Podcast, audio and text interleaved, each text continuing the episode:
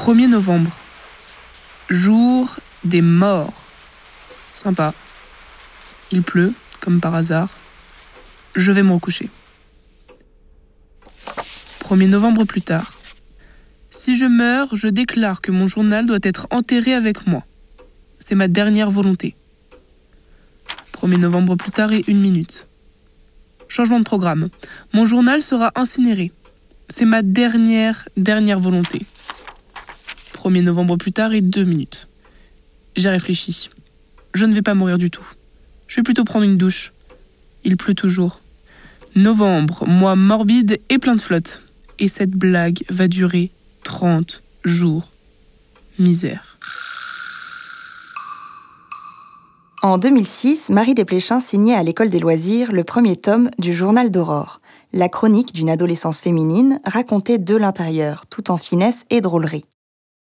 Aurore a 14 ans, deux sœurs qui la détestent, les parents les plus insignifiants possibles, une aversion avérée pour toute forme d'effort scolaire, pas de passion identifiée. Elle se trouve moche, en permanence incomprise.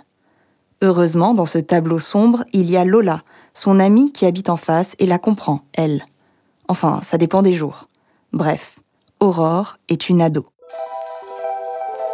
Alors même si vous reconnaissez dans ce portrait la plupart des adolescents de votre entourage, précisons tout de même que l'adolescence est un âge avant d'être un état.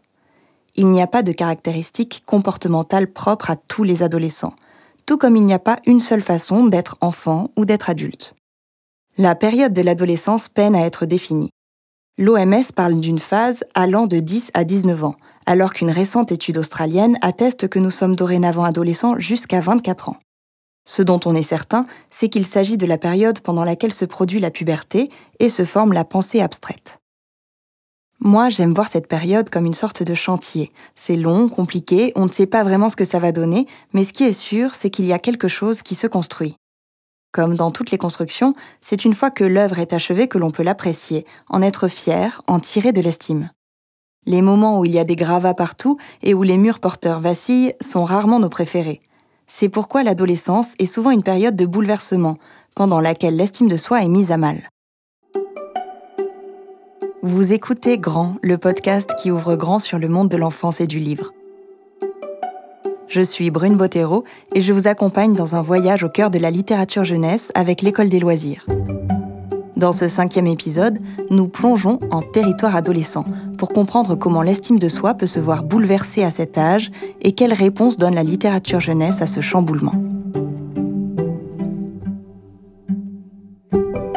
Des fois, on lit des livres et des fois, on joue aux petites voitures. Grand Grand. Grand Et nous, les grands, on est là pour aider les bien quand même.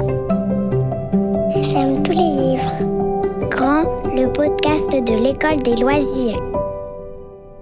Selon le psychologue américain William James, l'estime de soi est le résultat d'une comparaison entre les caractéristiques perçues du soi actuel et une valeur de référence interne, le soi idéal. C'est le rapport entre les résultats que l'on obtient et ceux qu'on pense pouvoir obtenir.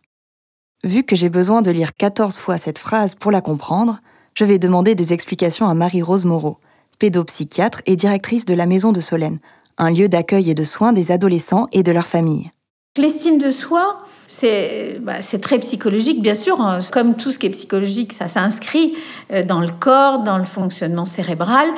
Mais c'est une résultante, en fait. hein. L'estime de soi, c'est le sentiment qui résulte de ce que je suis par rapport à moi et par rapport aux autres. Derrière le masque de Marie-Rose Moreau, dans son bureau à la Maison de Solène, je devine un grand sourire énergique. De l'énergie, il en faut pour mener de front cette vie professionnelle extrêmement remplie. Marie-Rose Moreau écrit des livres, enseigne, reçoit des patients, dirige des thèses, donne des conférences. Elle consacre une grande partie de son temps aux adolescents et particulièrement à ceux qui souffrent. Elle m'explique que l'adolescence est l'âge de la séparation, c'est quitter l'enfance et s'affirmer en tant qu'individu, et donc, dans un premier temps, se séparer des figures parentales.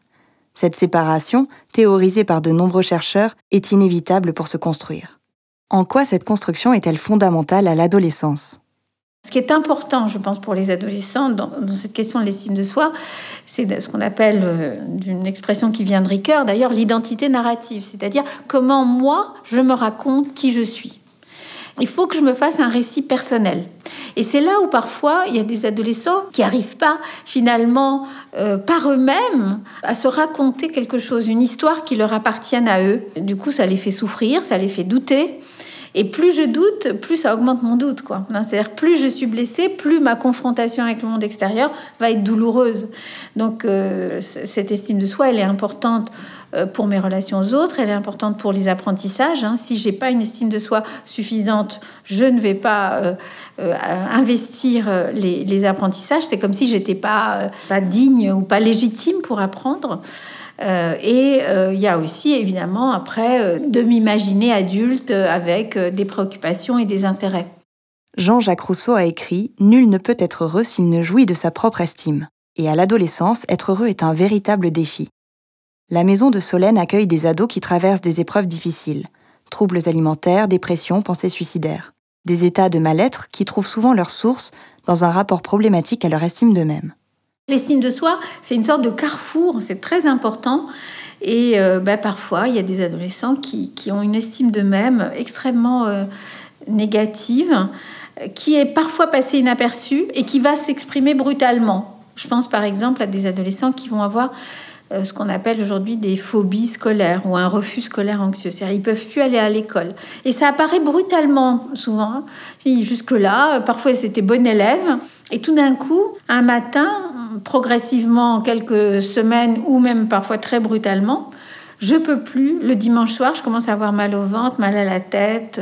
J'anticipe le fait que je vais aller à l'école et ça, ça va pas. Puis si je suis obligée d'y aller, euh, ça se passe mal, soit j'ai des symptômes somatiques, je me mets à vomir ou même à faire des, malaises, ou alors euh, je, vais m'arranger pour être virée de l'école. Et parfois les garçons qui font ça, ils, font des clashs et comme ça ils sont, ils, sont plus à l'école. Hein. Et, et, souvent, parce que nous on s'en occupe beaucoup à la maison de Solène, on se rend compte que derrière ça, ce qu'il y a, c'est une estime de soi négative, euh, presque, j'allais dire, insoupçonnable. Hein. C'est la plupart du temps, même les parents n'imaginent pas. Au contraire, ces enfants qui veulent pas aller à l'école et qui parfois s'opposent pour ne pas aller à l'école, ils donnent l'impression d'être sûrs d'eux-mêmes, de savoir ce qu'ils veulent. Et, mais au fond, ils ont une sorte de douleur d'être soi. Enfin, ils ont un sentiment de qu'ils valent pas le coup. Moi, j'ai pris l'exemple de la phobie scolaire, mais on, peut retrouver ça dans ce qu'on a des idées noires ou euh, des tas de situations comme ça où euh, je perds l'envie euh, d'être au monde, mais en fait, je perds l'envie d'être moi-même. Je crois pas en, ce que je suis, en ma singularité. J'arrive pas à me dire que finalement je, je, vaux le coup et que la vie, elle vaut, elle vaut le coup, mais parce que moi aussi, je vaux le coup, quoi. Hein, l'estime de soi, c'est une résultante. C'est pas, euh, c'est pas seulement l'image de moi-même. C'est, vraiment la manière, surtout à l'adolescence, hein, où il faut que je puisse me raconter quelque chose. Alors des fois, ça va de soi, donc on se pose pas de questions. On se pose des questions lorsque, lorsque c'est douloureux. Selon Marie-Rose Moreau, tout l'enjeu est de trouver comment faire le récit de soi. Car, pour citer le philosophe Paul Ricoeur, l'identité est une construction qui passe par la narration. Pour ma part, s'il y a bien quelque chose qui me définissait à l'adolescence, et encore aujourd'hui, c'est justement mon amour pour la narration et pour la fiction. Cet amour, il s'est notamment construit au CDI de mon collège, au milieu des livres, là où j'ai découvert et dévoré les romans de Marie-Aude Muraille. Eh bien bonjour, je m'appelle Marie-Aude Muraille et je suis auteur pour la jeunesse. J'écris aussi bien pour les enfants que pour les adolescents. Et maintenant, j'ai l'impression que je suis lue par toute la famille. Voilà. Si l'adolescente que j'étais savait qu'elle allait un jour interviewer Marie-Aude Muraille, même à travers un écran, elle n'y croirait pas. Et pourtant, j'ai demandé à cette grande figure de la littérature jeunesse sa vision de l'adolescence. Souvent, je raconte la fin de, la recherche du temps perdu euh, aux enfants. Eh oui, on peut tout leur raconter. Eh bien, à la fin, il parle du temps retrouvé et il dit bien cela que nous ne grandissons pas euh, en marchant sur une route où on se perdrait en quelque sorte au fur et à mesure, comme de malheureux petits poussés, mais en fait on, vieillit à la verticale et c'est pour ça que les, personnes âgées sont un petit peu tremblantes parce qu'elles sont sur des échasses plus hautes que des clochers et, ça signifie bien que toutes les strates sont en nous et que parfois d'ailleurs à, la faveur d'un événement important, il se produit, il peut se produire une espèce de tremblement de terre et qui fait que la strate du dessous va remonter à la surface. Et donc, euh, ben, moi, je pense que quand j'écris, euh, quand je prends mon stylo, il y a des strates qui remontent comme ça. Et c'est pour ça qu'il me faut euh, une motivation très forte pour écrire. Il faut que se produise le tremblement de terre, en fait, qui fait remonter à la surface un enfant de 3 ans, de 7 ans, de 12 ans. Oh boy, simple, Maïté coiffure, papa et maman sont dans un bateau, sauveur et fils. Ces romans sont donc nés de tremblements de terre. J'aime cette métaphore et ce qu'elle dit de nos constructions individuelles. Construire, c'est sans aucun doute le moteur narratif d'un autre romancier pour la jeunesse, Éric Pessan. Car l'ensemble des romans qu'il publie à l'école des loisirs forme un véritable monde, à l'architecture complexe et toujours cohérente. Et ses personnages ont la particularité de tous vivre dans le même immeuble. J'interviewe Eric Pessan à distance et je commence par lui demander quel type d'adolescent il était. Alors, j'étais un enfant euh, perdu dans les bouquins, un adolescent un peu perdu dans les bouquins. J'étais assez réservé, ouais. Euh, quand j'étais enfant, je entends ma grand-mère passer son temps à me dire, mais pose ce bouquin et va dehors, va jouer. Euh, j'étais, euh, pas très téméraire, quoi. J'étais pas, j'étais pas celui qu'on remarque, c'est lui qui, euh, vers lequel les regards se tournent. J'étais plutôt, j'étais plutôt tranquille en me débrouillant pour avoir des résultats scolaires qui faisaient de moi ni un, mauvais élève, ni un très bon non plus. Euh, voilà, j'étais un peu. Euh, souvenir de mon adolescence, c'est que j'étais quelqu'un d'un peu transparent. Les titres des romans d'Éric Pessan sont toujours poétiques. Plus haut que les oiseaux, et les lumières danser dans le ciel, tenir debout dans la nuit, la gueule du loup, et ces personnages sont toujours des adolescents. Je lui demande s'il se sent particulièrement proche de cet âge. Oui, je me sens proche de cet ado que j'étais, bien sûr. Euh, je crois qu'on perd jamais, euh, on perd jamais de vue euh, qui on a été par toutes les étapes que, que l'on passe dans sa vie. surtout quand j'ai commencé à vouloir écrire pour des adolescents, j'ai compris qu'il fallait surtout pas que j'écrive pour des adolescents, mais il fallait que j'aille chercher l'adolescent en moi et que j'écrive depuis depuis cet endroit-là en fait, depuis cet adolescent que j'ai été. C'est sans doute ça le secret pour écrire de bons romans pour les adolescents être proche de celui ou celle qu'on était Je pose la même question à Marie-Aude Muraille. J'ai un accès à, moi-même euh, ado, d'abord parce que je reste connectée avec moi, mais aussi parce qu'en fait, j'écrivais déjà. Et, j'ai retrouvé tous les écrits. Il y avait notamment un journal, euh, un journal intime. En fait, je m'en suis servi euh, dans Beaucoup d'hommes respirent à la fin pour dialoguer avec cette jeune personne de, de 17 ans et je me souvenais plus quand même qu'elle était véritablement comme ça. Je l'ai appelée elle parce que d'une certaine manière, euh, je ne me souvenais plus d'elle.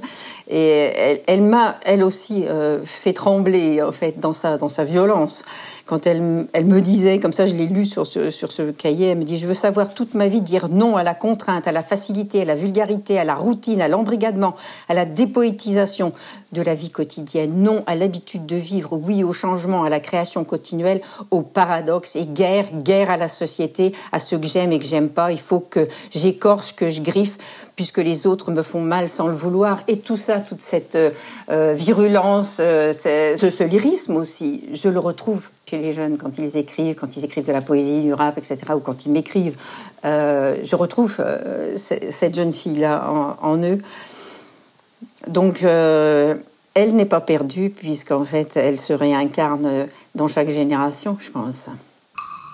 Dans les mots de la Mario de Murayado, il y a l'urgence, la colère et cette forme d'impulsivité qui semble tout à fait propre à l'adolescence car cet âge est aussi celui des prises de conscience, celui d'une ouverture au monde qui ne se fait pas sans douleur.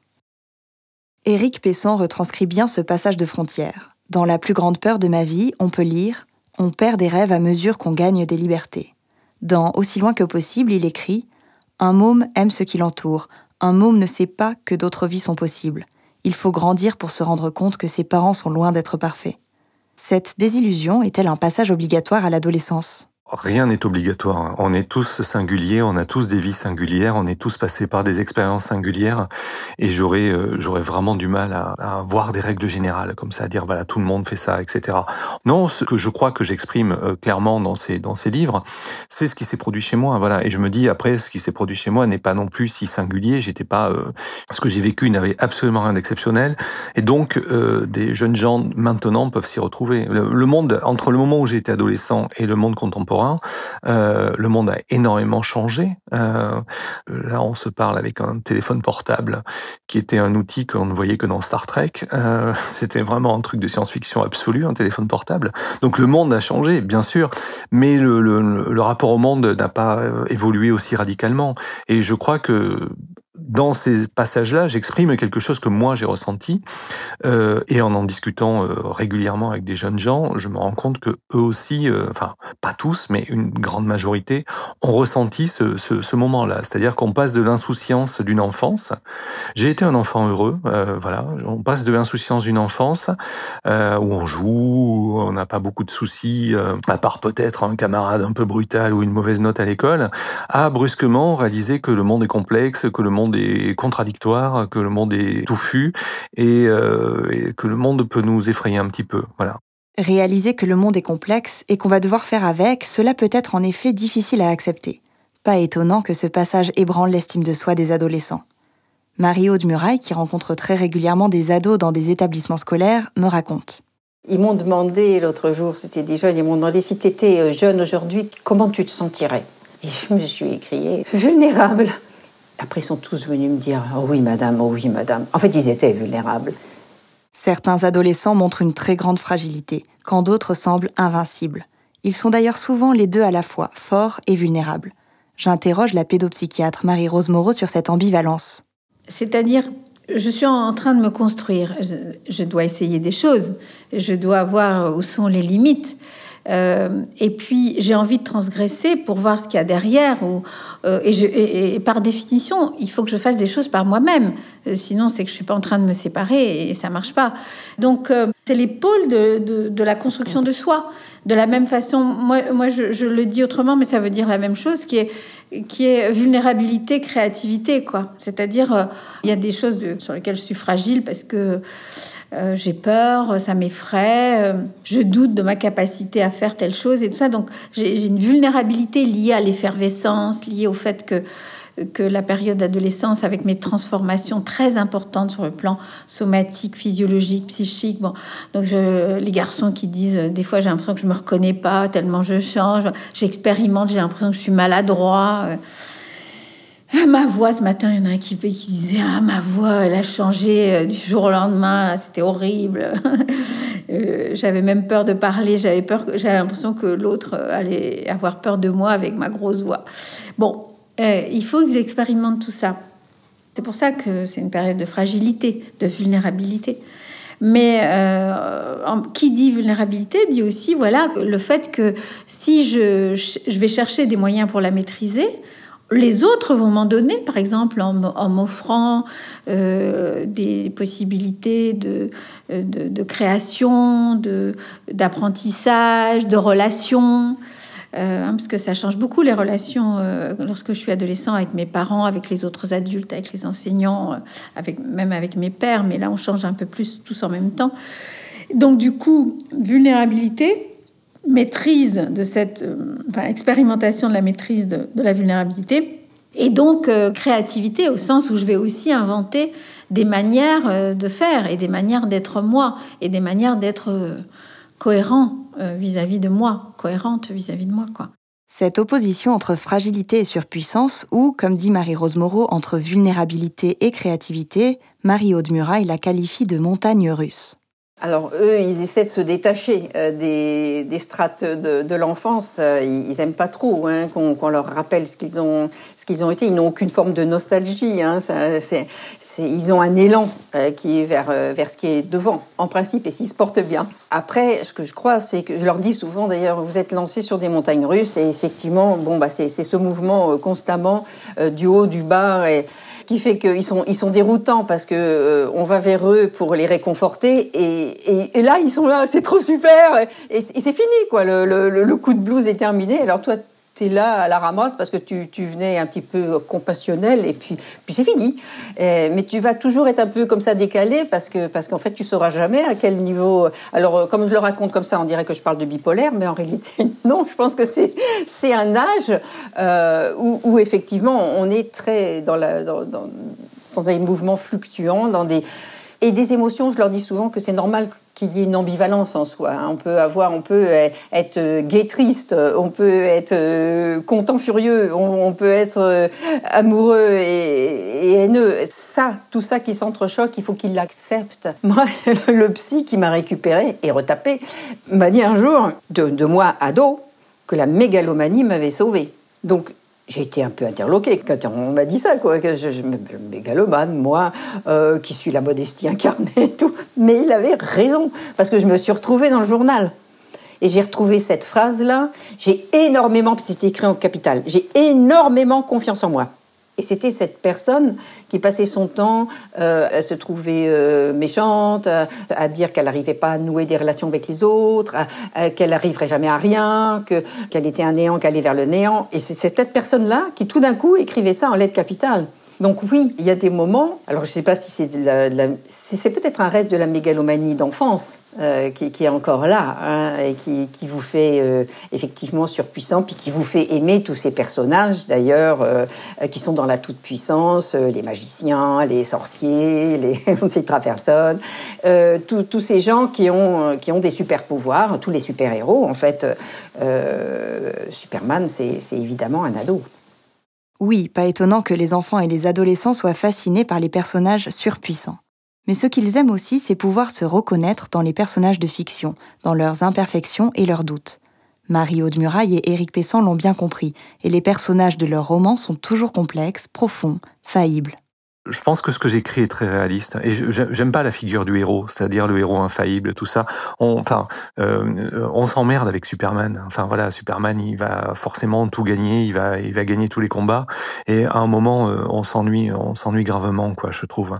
Je crois que euh, on a tous des moments où où on s'étonne soi-même parce qu'on fait preuve de courage. On a des grandes lâchetés aussi. Et, et, et ce principe-là, c'est, je, je m'en sers dans mes romans. J'ai été un adolescent, comme je disais, un peu trans transparent et très timide. Et pourtant, j'ai fait des, j'ai accompli des choses en tant qu'ado. J'ai osé faire des choses. Euh, en tant qu'adulte, euh, je vis dans un monde dont je par, qui par bien des aspects euh, mais totalement étranger, étrange. Il y a plein de choses que je ne comprends pas dans la société contemporaine, euh, y compris dans le fonctionnement de, de, mes semblables. Mais je continue de euh, d'avancer, de faire des choses, etc. Et en fait, je crois que mes, mes, les personnages de mes romans, ils sont comme ça. Il y a une question qu'on m'a énormément posée euh, sur, je, je, parle dans de mes romans, La forêt d'Hokkaido, où une jeune fille découvre, elle rêve qu'elle est un enfant perdu dans une forêt euh, au Japon un petit garçon, et puis à un moment, elle découvre que pendant qu'elle rêve ça, réellement, parce que les journaux en parlent, un petit garçon a été perdu.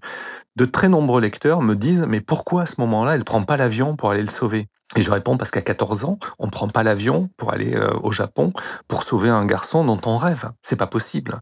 Mais par contre, euh, il faut qu'elle trouve d'autres solutions à distance pour aider ce garçon. Et voilà, il y a toujours ce principe de réalité. Donc, euh, en effet, les adultes sont parfois lâches, les adultes sont parfois courageux, mais ils ne se réduisent pas à quelque chose. J'aime pas la caricature, c'est-à-dire jamais personne n'est tout le temps lâche dans sa vie, ou tout le temps autoritaire, ou tout le temps méchant, ou tout le temps gentil. Voilà, on passe par des humeurs, essaye de, on fait comme on peut. Euh, et dans mes romans, en effet, les, jeunes gens ont besoin de leurs parents, les parents ont besoin aussi. Euh, j'ai beaucoup appris grâce à mes enfants, j'ai beaucoup appris sur la vie en étant père, et, euh, les, adultes ont aussi besoin de leurs enfants dans mes romans. Voilà, j'essaye de garder une sorte de, principe de réalité tout le temps, tout le temps à la vue. Dans son roman Papa et Maman sont dans un bateau, Marie-Aude Muraille met en scène la famille Douanel dont chaque membre est terriblement attachant, terriblement occupé et souvent terriblement seul. Comme Éric Pessan, elle refuse le cliché des adultes entièrement omniscients ou entièrement défaillants. Elle apporte de la nuance à tous ses personnages. De toute façon, j'essaie de plaider ma cause, hein, donc euh, aussi. Euh, donc j'essaie de vous montrer qu'on est des chic types, grosso modo. Hein. Euh, surtout qu'on est faillible, qu'on est vulnérable, qu'on peut rire de nous. Tout ça, ça va nous rapprocher. Hein. On, nous voir patauger, comme dans Papa et Maman sont dans un bateau, ça devrait nous rendre sympathiques. Et, et peut-être, si ça facilite le dialogue dans un sens, parce que les grands-mères viennent me dire, ah, je comprends mieux mon petit-fils maintenant. Eh ben oui, mais j'espère que le petit-fils euh, il comprend mieux aussi les vieux, les adultes, ses parents, euh, les profs. Parce qu'il a pu aussi, dans mes livres, se foutre de leur gueule, parce que je crois que ça, c'est important, de pouvoir euh, rire les uns des autres. Euh, je pense que ça, ça abaisse les défenses, le rire d'une manière générale. Et donc, euh, rions de nous, c'est ce que je leur dis, c'est ce que je plaide. Rire, ça rend plus fort, mais rire de soi, ça te rend invulnérable. Marie-Aude Muraille est soucieuse de donner des clés aux adolescents pour qu'ils comprennent mieux le monde qui les entoure. Mais comment, nous, les adultes, peut-on mieux comprendre les ados? Et comment peut-on les aider à se raconter, à faire ce récit d'eux-mêmes, à trouver leur identité narrative? Les choses ne se jouent pas de la même façon avec les parents, avec les enseignants, euh, avec les thérapeutes que je, comme nous, euh, ou même avec la société. Mais ce qui est en commun, c'est premièrement de croire dans nos adolescents. J'avais fait un livre là-dessus. Je crois qu'on ne croit pas assez dans nos adolescents. C'est-à-dire que, au fond, qu'on soit parents ou société, on a une idée normative de comment ils devraient être, et ils nous déçoivent très souvent. Euh, ils nous déçoivent très souvent parce que bah, on projette sur eux des choses. Euh, je sais pas, on les imagine d'ailleurs aussi d'une manière de l'autre. Ah, puis ils sont jamais tout à fait exactement là où on les là où on les met ou là où on voudrait les mettre. Et donc, euh, c'est pour ça que je dis ça, c'est, quelque chose qui les aide beaucoup, c'est qu'on croit dans ce qu'ils sont, j'allais dire de manière inconditionnelle, c'est-à-dire sans, oui, sans mettre des conditions. Il faut que tu sois comme ci ou comme ça. Si on met des conditions, bah, c'est plus euh, une manière de croire en eux et en leur créativité. D'autant qu'ils peuvent avoir des chemins un peu différents. Donc, croire en eux. Deuxièmement, il y a plein de manières différentes de s'exprimer. Je sais pas, aussi bien l'écriture, euh, parler. Euh, jouer de la musique, écrire du slam ou de la poésie urbaine ou de la poésie classique d'ailleurs, euh, faire même de l'esthétique euh, ou même la manière de se maquiller ou même de se coiffer. Il faut permettre aux adolescents de trouver des modalités de s'exprimer soi-même. Et c'est très profond. Les personnages ados d'Éric Pessan sont parfois fragiles, en proie à des difficultés. Dans son roman Aussi loin que possible, on suit Antoine et Tony qui, un matin, par jeu et sans aucune préméditation, se mettent à courir. Ils courent pour échapper à leur vie étriquée et à leurs problèmes il court sans s'arrêter, aussi loin que possible. On court vers l'océan. On court depuis presque 9 heures. J'ai fini la pomme dérobée, j'ai mangé les gâteaux volés. Je ne savais pas que l'on pouvait trancher sa vie d'une manière si radicale. Je savais que l'on pouvait tomber malade, que l'on pouvait avoir un accident. Je savais qu'une chose terrible pouvait vous mettre à terre. Je savais que l'on pouvait devenir immensément riche en quelques secondes grâce au loto. Mes parents y jouent chaque semaine, même s'ils ne gagnent rien. Finalement, je ne savais pas qu'il était aussi simple de tout envoyer bouler d'un coup. Allez, plus vite, nous encourage un petit vieux au bord de la route. Il nous sourit, une cigarette éteinte collée aux lèvres. On le salue de la main et il lève le bras en réponse. Il porte une veste d'ouvrier bleue, il est sans âge. Lui au moins nous a vus. On va bientôt quitter le fleuve. Il a beau être le plus souvent masqué, sa présence va me manquer. Le fleuve entr'ouvre ma gorge. Il m'offre de l'air frais. D'ici une heure, nous courrons sur le sable. Deux inspirations, une expiration. Mon corps déborde d'énergie. Il m'offre beaucoup de choses. Respirer est un cadeau. Avancer, un miracle. Ma cheville ne se tord plus, mes poumons absorbent l'oxygène, mes bronches sifflent mais ne se referment pas, mes muscles ne se déchirent pas, je cours. Je n'ai jamais été aussi fatigué de mon existence et je n'ai jamais été aussi joyeux. Je me sens terriblement vivant. J'ai interviewé Léonard. Il a 14 ans et il est en quatrième. Il vient de lire Aussi loin que possible et je lui ai demandé ce qui l'avait touché plus particulièrement dans ce roman. Bah, euh, le fait que euh, ces adolescents ils aient quand même une conscience, par exemple, quand ils vont dévaliser une maison, enfin pas dévaliser, mais justement, euh, pas, pas du tout ça en fait. Quand ils vont juste habiter dans une maison parce qu'ils n'ont pas le choix, une maison où des gens sont partis, en fait, ils vont casser la fenêtre, ils vont entrer et ils vont toucher à rien dans la maison. Ils vont juste se servir pour se nourrir et euh, juste assez pour se nourrir et, euh, et euh, ils vont faire la vaisselle quand ils auront utilisé les assiettes et tout. Ils vont rien délabrer, rien faire, ils vont juste dormir et utiliser. Et après, une fois partis, ils s'excuseront. Et pourquoi t'as aimé qu'ils fassent ça? Bah parce que ça montre que bah, les ados, parce que souvent les ados dans les livres, on leur montre leur côté un peu peste par exemple, en fonction des filles, ou moqueur par rapport aux garçons. Et là, euh, bah, là, on montrait vraiment qu'en fait, euh, les ados, c'est pas que qu'un seul côté, qu'un seul, qu'un seul autre. Oui, qui sont respectueux finalement. Voilà. Lorsque je raconte à Éric Pessan ce que Léonard m'a dit de son roman, il est profondément touché. Ah, c'est génial. Enfin, c'est, euh, ça me fait, ça me fait énormément plaisir parce que euh, euh, sur, sur cette scène-là, là où ils pénètrent dans une maison parce qu'ils ont, ils ont faim, ils ont froid, c'est, c'est le soir, il faut qu'ils se trouvent un endroit pour dormir puisqu'ils fuguent tous les deux, mais ils essayent d'être le plus respectueux possible. En effet, il y a plein de, il y a plein d'ados qui vont dire, oh là là, mais il y a pas le droit. Et là, ça me fait extrêmement plaisir. Oui, moi, j'ai confiance aux ados. j'ai vraiment confiance. il suffit, enfin, je sais pas quand je quand je vais à des manifs pour le climat, euh, j'ai l'impression d'être d'être un vieillard. Je vois je vois toute cette jeunesse là qui est mobilisée, qui est dehors, qui qui veut que les choses changent, etc. Et je, je suis admiratif. Ouais, bien sûr, je suis admiratif. Euh, donc oui, moi j'ai envie de j'ai envie de croire euh, en, la jeunesse, évidemment. Sinon, j'écrirais pas pour la jeunesse. Euh, ça me préoccuperait pas autant que ça. Ouais, ouais, ouais. En interviewant le jeune Léonard, je vois l'importance qu'il accorde à cette confiance dont parle Éric Pessan. Les mots de Marie-Rose Moreau prennent tout leur sens. Il faut croire en nos ados. Il faut leur donner notre confiance. L'anthropologue Suzanne Lallemand dit des enfants qu'ils sont les petits sujets, c'est-à-dire que dans toutes les disciplines, les sciences, les arts, l'enfance manque de considération. Marie-Rose Moreau souligne.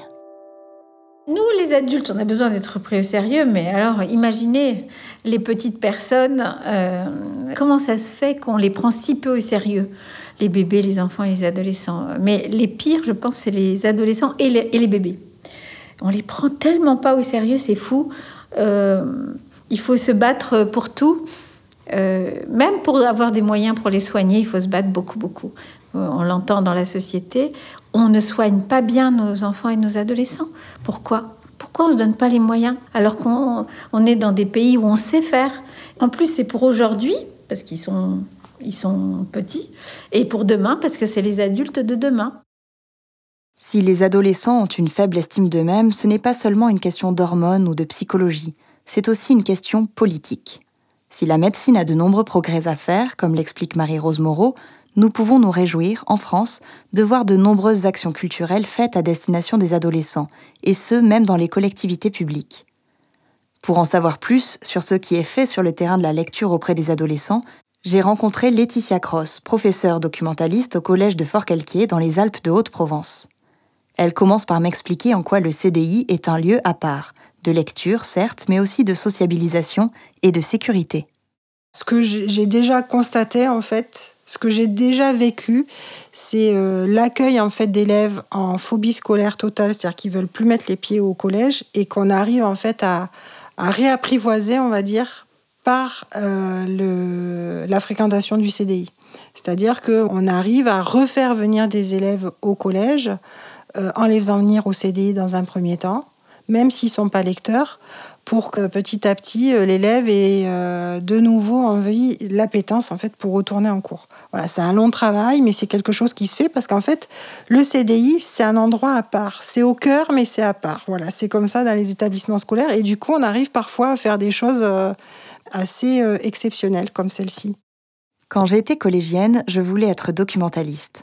C'était sans doute parce que je passais beaucoup de temps au CDI, mais peut-être aussi parce que la lecture était pour moi une sorte de refuge qui me permettait de mettre à distance ou de voir sous un autre angle mes problèmes. Laetitia Cross insiste sur le pouvoir introspectif de la lecture chez les ados. Je pense que la littérature de jeunesse, elle, permet, euh, entre autres, aux adolescents euh, de rentrer dans cette bulle de lecture qui va leur offrir en fait la possibilité de se retrouver très certainement avec eux-mêmes, euh, de se poser des questions euh, en toute, on va dire, euh, solitude, alors qu'en fait on a un âge où on est extrêmement, en tout cas pour la plupart, ouvert sur les autres, soumis au regard des autres. Et donc je pense que la littérature de jeunesse, elle apporte principalement ça aux ados. Non seulement, je pense que euh, évidemment, ils vont se retrouver euh, proches des héros, euh, proches des narrateurs, parce que les préoccupations sont les mêmes, etc. Mais je pense que oui, c'est cette, cette, bulle de lecture, en fait, qui, qui oblige peut-être les adolescents à se poser d'autres questions. Et peut-être des questions plus fines. Éric Pessan se souvient qu'adolescent, c'est dans les livres qu'il allait les chercher, les réponses à ces questions. Ce qui était important parfois, c'était de trouver la même question chez quelqu'un euh, que, que celle que j'avais un peu confuse dans ma tête, ou une expérience, me dire que j'étais pas non plus euh, complètement euh, dingue ou à côté de la plaque, parce que brusquement quelqu'un exprimait la même chose. Je crois qu'on lit beaucoup pour faire communauté. La fiction qui entoure les adolescents, la fiction qui est écrite, euh, réalisée à leur destination. Euh, est-ce que vous pensez que ça peut être vraiment des, des univers qui peuvent aider les adolescents à avoir une meilleure estime d'eux-mêmes, euh, de lire des récits, de, se confronter à d'autres histoires, imaginaires ou pas? Se confronter à d'autres histoires, c'est, à mon avis, c'est quelque chose d'extrêmement important pour les adolescents. Ils le font, ils, lisent des livres pour eux ou pour, adultes d'ailleurs. Hein ce que je perçois euh, quand ils en parlent, c'est pas tellement que je me mets à la place de, ce héros, ou de, euh, même si je prends quelques traits, mais c'est surtout que ça ouvre des possibles, je trouve. C'est ça qui me paraît très important dans l'acte littéraire, qu'il soit d'ailleurs euh, lu. Je lis une histoire qui a été écrite pour moi, ou, moi-même j'invente, hein, parce qu'on a aussi des groupes d'écriture, ou moi-même j'invente des histoires. Euh, parce que l'idée, c'est quand je lis une histoire, c'est que j'invente aussi quelque chose à partir de cette histoire. Souvent, euh, ils, évoquent cette question. Mais c'est euh, finalement que ça va ouvrir des, des possibles. Ouvrir des possibles, c'est précisément un des objectifs des ateliers d'écriture. Depuis des années, Éric Pessan en anime dans les collèges et les lycées. La particularité, c'est que je suis invité par des enseignants, je interviens dans des cadres un peu précis. Donc, c'est-à-dire, c'est pas les élèves qui s'inscrivent pour dire chic, on va faire un atelier d'écriture, mais c'est plutôt l'inverse ah zut, euh, on va faire un atelier d'écriture. Voilà. Et ça, j'aime beaucoup cette situation-là. Donc j'interviens dans des classes, j'interviens face à des élèves qui ont absolument pas décidé de venir écrire et qui euh, euh systématiquement, euh, à part quelques-uns, il y a toujours des élèves dans toutes les classes où je suis passé, que ce soit en, en lycée général, euh, pro ou technique, il y a quelques élèves qui aiment écrire et qui aiment l'écriture. Mais globalement, c'est oh, moi je moi j'aime pas écrire, j'aime pas lire, j'aime pas la littérature, etc ce qui arrive immédiatement après, c'est de toute façon, je suis nul. Voilà. Et là-dessus, il se passe quelque chose de, de génial, c'est-à-dire que que globalement, euh, ça, enfin, ça n'arrive jamais qu'un élève n'écrive pas. Quand euh, quand j'interviens en classe, j'ai cette chance inouïe de pas être enseignant. Euh, je dis que c'est une chance, hein, euh, parce que j'ai une plus grande liberté pédagogique. Hein. Le fait que je ne sois pas enseignant, mais intervenant extérieur, me donne énormément de liberté. Ce que je fais, c'est pas noté, il n'y a pas d'évaluation, etc. Et mon but, c'est de valoriser. Voilà, je viens pour valoriser des écritures. Et je me rends compte à quel point ça fonctionne. C'est-à-dire qu'un élève qui va être là sur sa chaise, me dire non, non, je veux pas lire, moi c'est nul, c'est nul ce que j'ai fait, c'est nul, c'est nul. Ce n'est jamais nul, ce n'est jamais nul. Ce que je leur dis de toute façon, c'est que quand on écrit, il n'y a pas une bonne et une mauvaise réponse. C'est pas résoudre une équation au second degré. La réponse est forcément la bonne s'ils s'investissent un minimum dans ce qu'ils ont écrit. C'est la bonne réponse, puisque ça va parler d'eux et avec leur langue. Et l'écriture, c'est ça, hein. c'est euh, c'est une expression de soi avec sa langue propre. Donc forcément, ça fonctionne. Et donc forcément, c'est passionnant. Et, euh, là, ouais, les résultats sont parfois assez spectaculaires. Les enseignants parfois m'envient parce que un élève dont ils ont qu'ils ont jamais entendu, euh, qui a jamais ouvert la bouche de l'année, brusquement, il va il va se lever, lire un texte et ce texte est formidable. Mais parce que l'approche est différente, voilà. Je demande à la documentaliste Laetitia Cross si elle observe des élèves qui se révèlent à travers l'écriture. Alors je l'observe euh, tout le temps.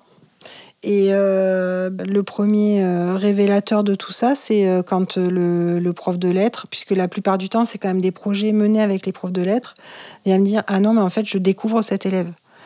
Et ça, c'est carrément génial. Et d'ailleurs, ça me donne la chair de poule. C'est-à-dire que oui, tous ces projets. bon, mais par exemple, en ce moment, il y a un auteur qui vient régulièrement au collège pour faire des ateliers d'écriture. Non seulement les enseignants découvrent leurs élèves ou certains de leurs élèves dans la qualité de ce qu'ils ont à, partager, mais les élèves se découvrent entre eux et ça c'est génial en fait. Et en découle de tout ça, de tous ces ateliers d'écriture, une multiplication des lectures, quelles qu'elles soient. Et ce qu'on remarque en fait, c'est que ça déclenche chez des adolescents une envie de lecture. Parce que ces auteurs-là ont plein de choses à apporter. Si l'adolescence est un chantier pendant lequel on construit son individualité, il est assez logique que ce chantier ne soit pas de tout repos. Pour Éric Pessan, il est nécessaire de passer par cette étape. Sincèrement, je suis persuadé que si j'avais euh, eu une enfance, euh, j'ai dit que j'ai eu une enfance plutôt heureuse, mais si je m'étais pas posé des questions à l'adolescence, si à un moment le monde ne m'avait pas fait peur, etc., je ne serais jamais devenu écrivain. Je vois pas pourquoi j'aurais écrit si tout allait, euh, si, dans si dans mon esprit j'avais tout toujours tout rendu positif et je m'étais posé aucune question et, et je, je serais parti du principe que tout va toujours bien. À mon sens, Éric Pessan n'est pas ici en train de défendre l'idée selon laquelle ce qui ne tue pas rend plus fort. Il apporte une façon plus nuancée de voir les choses. Que l'estime de soi des ados soit fluctuante, c'est un fait, nous l'avons vu. Mais ce qu'il affirme, c'est que cette période de fragilité, de questionnement, est aussi un terreau fertile pour créer, réfléchir et agir. Je pense que les adultes pourraient aider les adolescents à se sentir mieux si euh, eux-mêmes avouaient aux adolescents à quel point ils se sentent nuls euh, dans le monde, ils se sentent euh, incompétents sur certains sujets, ils se sentent dépassés par d'autres, etc. Voilà. Je crois que l'adulte fait beaucoup semblant à, comprendre et à, maîtriser les choses, et que euh, je crois que ça serait vraiment aider nos enfants que de leur dire, bah tu vois, là moi non plus j'y comprends rien. Même j'ai envie d'aller plus loin. Là tu pourrais m'aider à comprendre. Qu'elle s'achève à 19 ou à 24 ans, l'adolescence est-elle la fin de la construction? On n'a jamais fini de se construire, d'apprendre, de grandir. On dit de certains adultes qu'ils sont de grands ados, mais je crois surtout que tous les êtres humains sont éternellement en chantier et qu'il est important d'en prendre conscience, de se soutenir les uns les autres à tout âge. C'est le chemin que suit Marie-Aude Muraille dans La Gaieté. Bon, mon travail euh, en tant qu'écrivain pour la jeunesse et en tant qu'adulte, en fait, euh, c'est d'essayer de prendre ma part du fardeau, euh, de l'ajuster un peu sur, leurs épaules, de voir si je peux pas alléger un petit peu en soutenant par derrière. Qu'est-ce que je peux faire de plus? Essayer de garder euh, ce, ton tonique, ce regard euh, enjoué, J'ai donné un livre l'autre jour à ma fille, c'est Les propos sur le bonheur d'Alain, et je lui ai mis la phrase que j'aime beaucoup d'Anatole France, qui, qui dit que la gaieté, c'est la forme aimable du courage. Bien déjà, garder ça, c'est beaucoup. Donc j'essaie de garder ça. Mais je leur dis souvent, vous savez, c'est donnant-donnant. Parce que si je suis cette personne-là qui essaie de rester dans le positif, dans la gaieté, dans la tonicité, je vous le dois. Parce que je ne peux pas désespérer en face de vous. Je n'en ai pas le droit. Donc en réalité, je vous aide. Vous m'aidez. Et je pense que c'est là que se trouve la littérature de jeunesse. On les aide, ils nous aident. Alors que l'on soit parents, éducateurs, enseignants, soignants, laissons-nous aider par nos adolescents. Concentrons-nous sur nos chantiers respectifs et observons attentivement. J'observe cette jeune fille aux cheveux teints en rose qui marche fièrement dans la rue. J'observe mon fils de 13 ans qui s'énerve quand il voit un personnage sexiste dans un film. J'observe ces jeunes étudiants qui décident de ne plus avoir de téléphone portable pour ne plus être sous l'emprise d'Internet J'observe la mode des vêtements de seconde main qui se propage dans les collèges. J'observe les foules d'adolescents dans les manifestations, comme Éric Pessan, et je me dis qu'avec eux, décidément, on apprend. Pour finir cet épisode, je vous laisse avec Marie-Aude Muraille qui nous lit un extrait de son roman Maïté Coiffure. Louis a 14 ans. Il ne comprend pas ce qu'on attend de lui à l'école. Rien ne l'intéresse. D'ailleurs, c'est sa grand-mère qui lui a dégoté son stage de troisième dans un salon de coiffure. Louis embrassa tout le monde et Garance en dernier. Pas sur les joues, pas sur les lèvres, non, mais au coin de la bouche. Tcho, ce dragueur se moqua Fifi en lui donnant une tape sur le crâne. Ils étaient tous à deux doigts de pleurer. Louis s'était fait sa place à Maïté Coiffure. Il allait manquer. Eh bien, j'y vais, murmura Louis. Je passerai vous montrer mon rapport de stage Il posa la main sur la poignée de la porte. Peut-être je pourrais venir aider le mercredi dit-il en regardant vers la rue. Ah ouais, super approuva Garance. On partagera les pourboires. Le carillon se mit à grelotter. Louis se retourna vers Madame Maïté. Peut-être je pourrais venir aussi le samedi Tu reviens quand tu veux, lui dit la patronne. Louis ouvrit la porte en grand et partit en courant.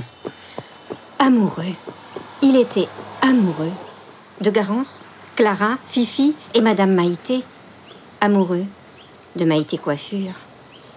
Il se répétait Tu reviens quand tu veux. Tu reviens quand tu veux. Et le tu chantait dans sa tête. C'était le cinquième épisode de Grand, le podcast qui ouvre grand sur le monde de l'enfance et du livre. Grand est un podcast produit par l'École des loisirs. Je suis Brune Bottero et j'ai écrit et monté cet épisode. Gaël Moreno en a fait le suivi de production. Jean-Paul Bondifala du studio Musique BDFL a fait la prise de son et Samuel Abraham l'a réalisé et l'a mixé. Si vous aimez ce podcast, n'hésitez pas à en parler autour de vous à celles et ceux qui s'intéressent de loin ou de près à l'enfance et à sa littérature. Vous pouvez nous mettre des étoiles et des commentaires dans vos applis de podcast préférés. Dans le prochain épisode, en compagnie de Kitty Crotter et Anaïs Vaugelade, nous chercherons à comprendre pourquoi les enfants ont besoin de croire et comment les personnages imaginaires les accompagnent dans leur développement. Et pour connaître plus en détail les références citées dans cet épisode, rendez-vous sur le site écoledesloisirs.fr ou sur les réseaux sociaux de l'École des loisirs. Merci de votre écoute et à bientôt. Grand, le podcast de l'école des loisirs.